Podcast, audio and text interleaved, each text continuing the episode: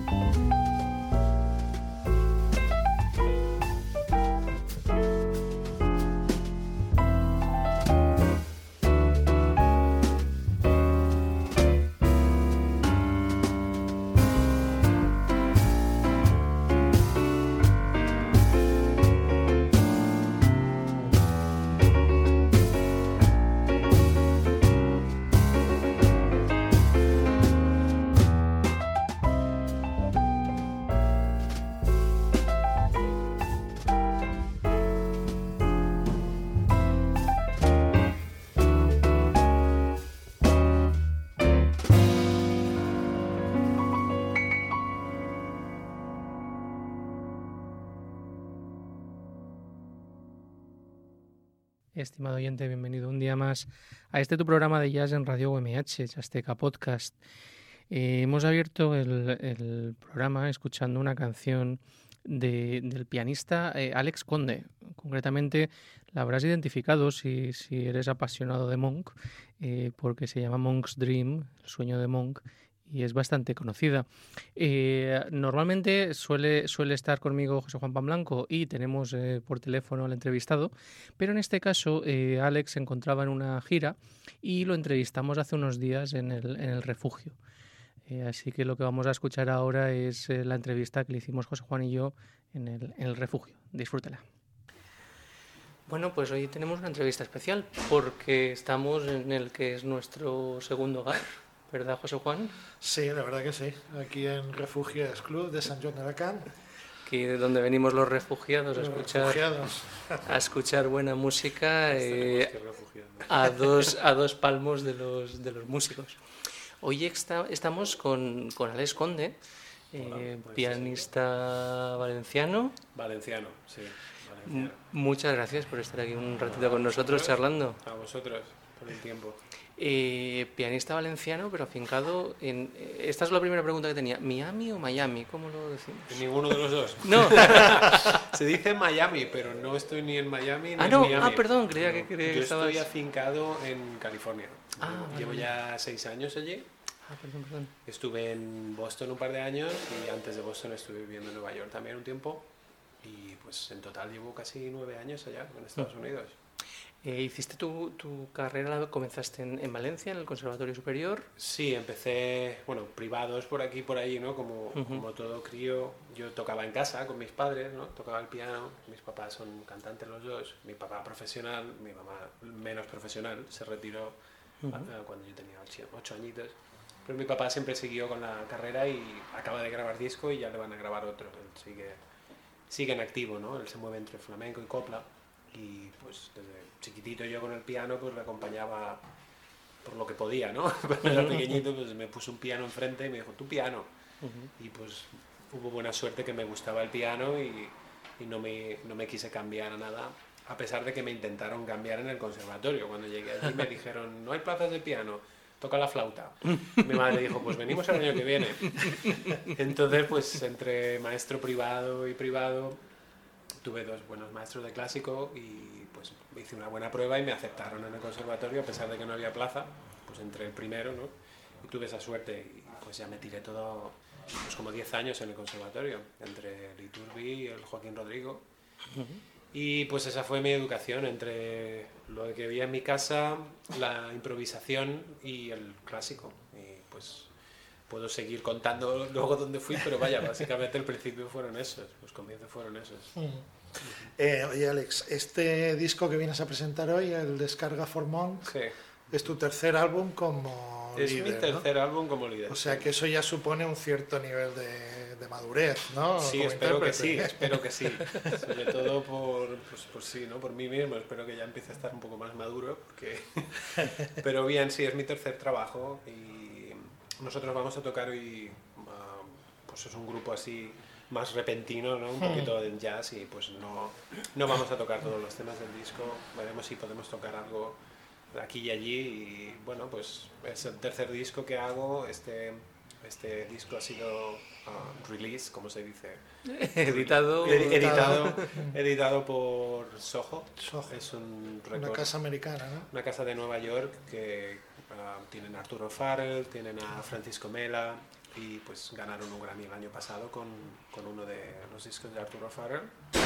Y muy bien, con ellos muy bien, hemos tenido muy buen impacto y hace una semana me dieron un premio Downbeat por uno de los mejores álbumes de 2015. O sea que estoy muy contento con el sello porque hacen cosas, ¿no? Se mueven y lo presentan y van a radios y tal. Y pues es un honor ¿no? y un lujo poder tener un, un sello porque con los tiempos que corremos es, Ah. Además tiene que ser impresionante eso de, grabar en un, en un piano que sabes que ha tocado antes Bill Evans, por ejemplo. Así es. Estuve en, en, Fantasy y pues usamos el piano de Bill Evans. Teníamos dos selecciones, Bill Evans o McCoy Tyner. Ah, no, te, ¿no? te, lo ponen fácil, ¿no? Y dicen, pues aquí grabo Chick Corea también. bueno, mejor no me cuentes nada más porque me estoy poniendo nervioso. Pero probé los dos pianos, uno era un poquito más brillante, a mí me gusta más el sonido un poquito más oscuro por esto del flamenco. Es oscuro. No sé lo que será, pero a mí me gusta más el sonido oscuro de los Steinway. Ellos tenían un Yamaha que ha sido, han utilizado piezas de Steinway y pues se adaptaba mejor a mí, pues es el que he usado, el de, McCoy Tyner. McCoy Tyner es el finalmente. Descarga Formón. Sí. Eh, Celonius, ese gran gran músico que creó tantas tanta música diferente y tanta y tantos y, ese, ese, estilo tan tan particular ¿no? que tenía el, el, de tocar ¿por qué este disco homenaje uh, es un poco lo que se le debe no o sea cuando cuando empiezas a tocar jazz hay creo que hay dos pilares en, en el piano de jazz clásicos que son uno es Duke Ellington y luego está bueno, luego no, Duke Ellington y Thelonious Monk. Después todo lo demás, pero los dos pilares básicos. Duke Ellington compuso más de mil, mil canciones y es, creo que es el pianista más ah, que más versiones han aparecido. Y Thelonious Monk tiene menos de 100 composiciones, entonces es increíble que, que tiene sobre 100 composiciones, pero por ahí andan los números, ¿no? Entonces que sea el segundo pianista más imitado y más uh, laureado, ¿no? Es, es, increíble, ¿no? Con su estilo único y el ritmo y nunca muy rápido, siempre más tirando lento y bueno, el sentido rítmico que tiene, pues a mí siempre me ha llamado, ¿no? Y, pues por ahí un poco le debía el tributo. El tributo. y, y, es curioso que, que, aproximaciones a Monk ha habido desde muy diferentes ámbitos, ¿no? De la salsa, Tito Puente, Jerry González, el mismo Chano desde el, desde el flamenco. O sea que Monk, yo creo que tiene un, un abanico de... siempre hay algo nuevo, ¿no? Para... Sí, una fuente de inspiración eh, para todos, ¿no? Para todos los músicos. Y, la manera que, rompo, que rompió en la armonía, ¿no? Y el, sonido, las disonancias que, trajo él, que no existían hasta que apareció él, ¿no? Y fue maestro de, de Bad Powell, por ejemplo, ¿no? Y, que iban a su casa a tocar el piano y a aprender de él, ¿no? Y él casi pasaba a un segundo plano, ¿no? Y, por ejemplo, Bad Powell otra vez tuvo más éxito que Monk en un principio, ¿no? Y Monk decía, bueno, pues si le estoy enseñando yo. Pero Bad Powell tenía unas cualidades en el piano que entonces se apreciaban más, ¿no? Y ahora pues se, quizá menos técnicas las de Thelonious Monk, aunque era capaz de tocar por Chopin en un momento dado, pero, el, pero el, pues, su sonido lo mantuvo y mantuvo su estilo a pesar de que ¿no? De, que, de que no le daban pie, ¿no? De alguna manera. ¿Y esta aproximación tuya la haces desde el flamenco, eh, desde el latín? Desde todos los lados. Lo de... A mí el, flamenco pues me llena, ¿no? El, pero es que el latin jazz también, es que yo disfruto mucho tocando latin jazz y pues en San Francisco hay una gran comunidad cubana y pues fue la primera comunidad con la que empecé a trabajar cuando llegué allí, ¿no? Me llamaban para tocar en septetos, en música tradicional cubana y pues algo hice bien porque me seguían llamando, ¿no? Entonces es algo que aprendí allí y me gustó mucho el sentido de la clave, el sentido de ese rítmico que, que es tan caribeño y de allí, ¿no? Que a veces también se olvida que el, que el jazz, pues pasa una cosa en, Estados Unidos, cuanto más al norte te vas suena diferente que más al sur te vas. La costa este suena diferente que la costa oeste. Y pues, pues un poco sobre todo esto, ¿no? Tres años que estuve en la costa este, cinco o seis que llevo en la costa oeste, ah, los viajes con compañías de flamenco por el sur, por por, todas partes, ¿no? Pues eso te va dando un sonido y hay mucha influencia caribeña en el jazz y pues hay que traerlo, ¿no? Un poco y, dejarlo claro también, ¿no? Que está ahí, que no es todo ah, sobre swing, aboliendo todo lo que es el sentido latino, ¿no? Porque de hecho en New Orleans hay un gran sentido latino, ¿no? Que es algo que te encuentras cuando tocas jazz por allí, que puedes poner un montuno encima de un swing y está todo bien y la gente se, se alegra de ello, ¿no? Y a, lo mejor vas a otros sitios y pues no cae tan bien, ¿no? Que, que no la mezcla, ¿no? Entonces depende de por dónde vayas, pero yo lo siento así y así lo, lo grabé. Muy bien, ¿tienes unos acompañantes de, lujo en este disco? En este disco sí, muy, muy honorables, ¿no? Ah, tenemos a John Santos, pues que tiene siete nominaciones a los Grammy y no sé cuántos premios y pues es, un, es, un, es una excelencia y un, es un honor tenerlo allí, ¿no? De la percusión afrocubana. Luego está Jeff Chambers en el contrabajo y él pues ha trabajado con, pues, con Gonzalo Rubalcaba hasta de gira y tiene discos, con Max Yamal, tiene grabaciones también. Un, un monstruo, un, bajo y contrabajo, ¿no? Los dos. Y luego de batería un, un chico de allí, uh, se llama John Arkin, que toca el piano increíble, pero él es batería profesional. Y bueno, pues es increíble cómo escucha y cómo, cómo acompaña, ¿no? Y pues bueno, eso fueron las, las colaboraciones. ¿eh? Oye, eh, hablando así un poco de, de, estas aproximaciones entre flamenco y jazz, que ha habido un montón hasta ahora, Sí. recuerdo que decía Cifuentes que, que el flamenco jazz era o flamenco o jazz, pero que, que no acababa de... ¿Tú cómo lo ves esto? ¿Tú crees que siempre hay caminos, ¿no? Para Yo creo que... que combinan bien, vamos. No, bueno, tú tienes tu lenguaje. Yo creo que el mío es el flamenco. Claro. Ah, Entonces yo me, me acerco al jazz desde el sentido del flamenco. Quizá porque llevo nueve años ya en Estados Unidos tocando bebop con gente más tradicional, pues Mm. se te va pegando las cosas, ¿no? Pero yo vengo del flamenco. Claro. Ah, igual que un músico como Miles Davis que viene del jazz, pues Sí. se introdujo por el flamenco, ¿no? Entonces las combinaciones vienen por ahí, las fusiones vienen por ahí. Decir voy a hacer un disco de flamenco jazz y si no tienes un background o un, un peso sólido tradicional en uno de los dos, pues es más complicado. Tienes que tener uno Claro. de los dos, ¿no? Ah, Claro, claro. Es como si tienes a, no sé, a Cam- Camarón se introdujo por el jazz y Paco de Mm. Lucía también, pero Sí. claro, tienen esa piedra angular detrás que no, que no deja cabida a la duda, ¿no? Entonces tú te acercas a lo que sea con respeto y con cariño y tocando con, con alma y corazón, ¿no? Que no, que no quede frío, ¿no? Te pillamos ahora en una gira que estás haciendo por aquí por España, Ujú. eh, de unos cuantos conciertos. Sí, ujú, tuve, tuve varias cosas con David Pastor, uh, Jimmy Fortuny, con una big band de Barcelona también, del taller de Musics, con arreglos de Duccio Bertini, de Italia, con Susana Sherman. Ah, estuve acompañando a mi padre también. Estuvimos en Tarragona. Ah, ahora estoy aquí con Sergio Martínez mm, y Matt Baker. Sergio Martínez, eh, percusionista de flamenco y jazz, que trabaja en Berklee College, y Matt Baker, bajista de jazz, contrabajista y pues que toca en la ópera también. Toca Sí, lo, lo tuvimos, además lo tuvimos hace, Sí, hace hace poquito, unos sí. pocos programas, estuvo, estuvo presentándonos su, su disco. Sí, sí, impresionante bajista. Sí. Y pues después de esto tengo un, un concierto en Jimmy Glass el día 22 de diciembre, es un martes, os invito a todos. Y el día 4, 5 y 6 tengo otra grabación con un grupo italiano que Ujú. viene a grabar, no sé si es en Tabalet o en Cat, Cat Jazz Records, allí en, por el Palacio de Congresos en Valencia. En Valencia. Ujú. O sea que muy bien, bastante ocupadito y luego pues me vuelvo para las Américas que me están esperando por allí.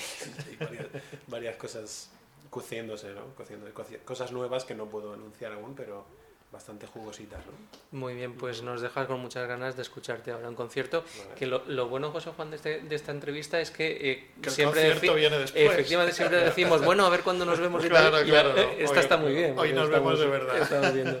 Eh, lo dicho, Alex, muchas gracias por haber estado Gracias un- este ratito con nosotros. Claro Y sí. nada, eh, es mantenernos informados de las, de las novedades. Ahí os pondré. Muchas gracias por, por la entrevista. Muchas gracias. A ti por venir.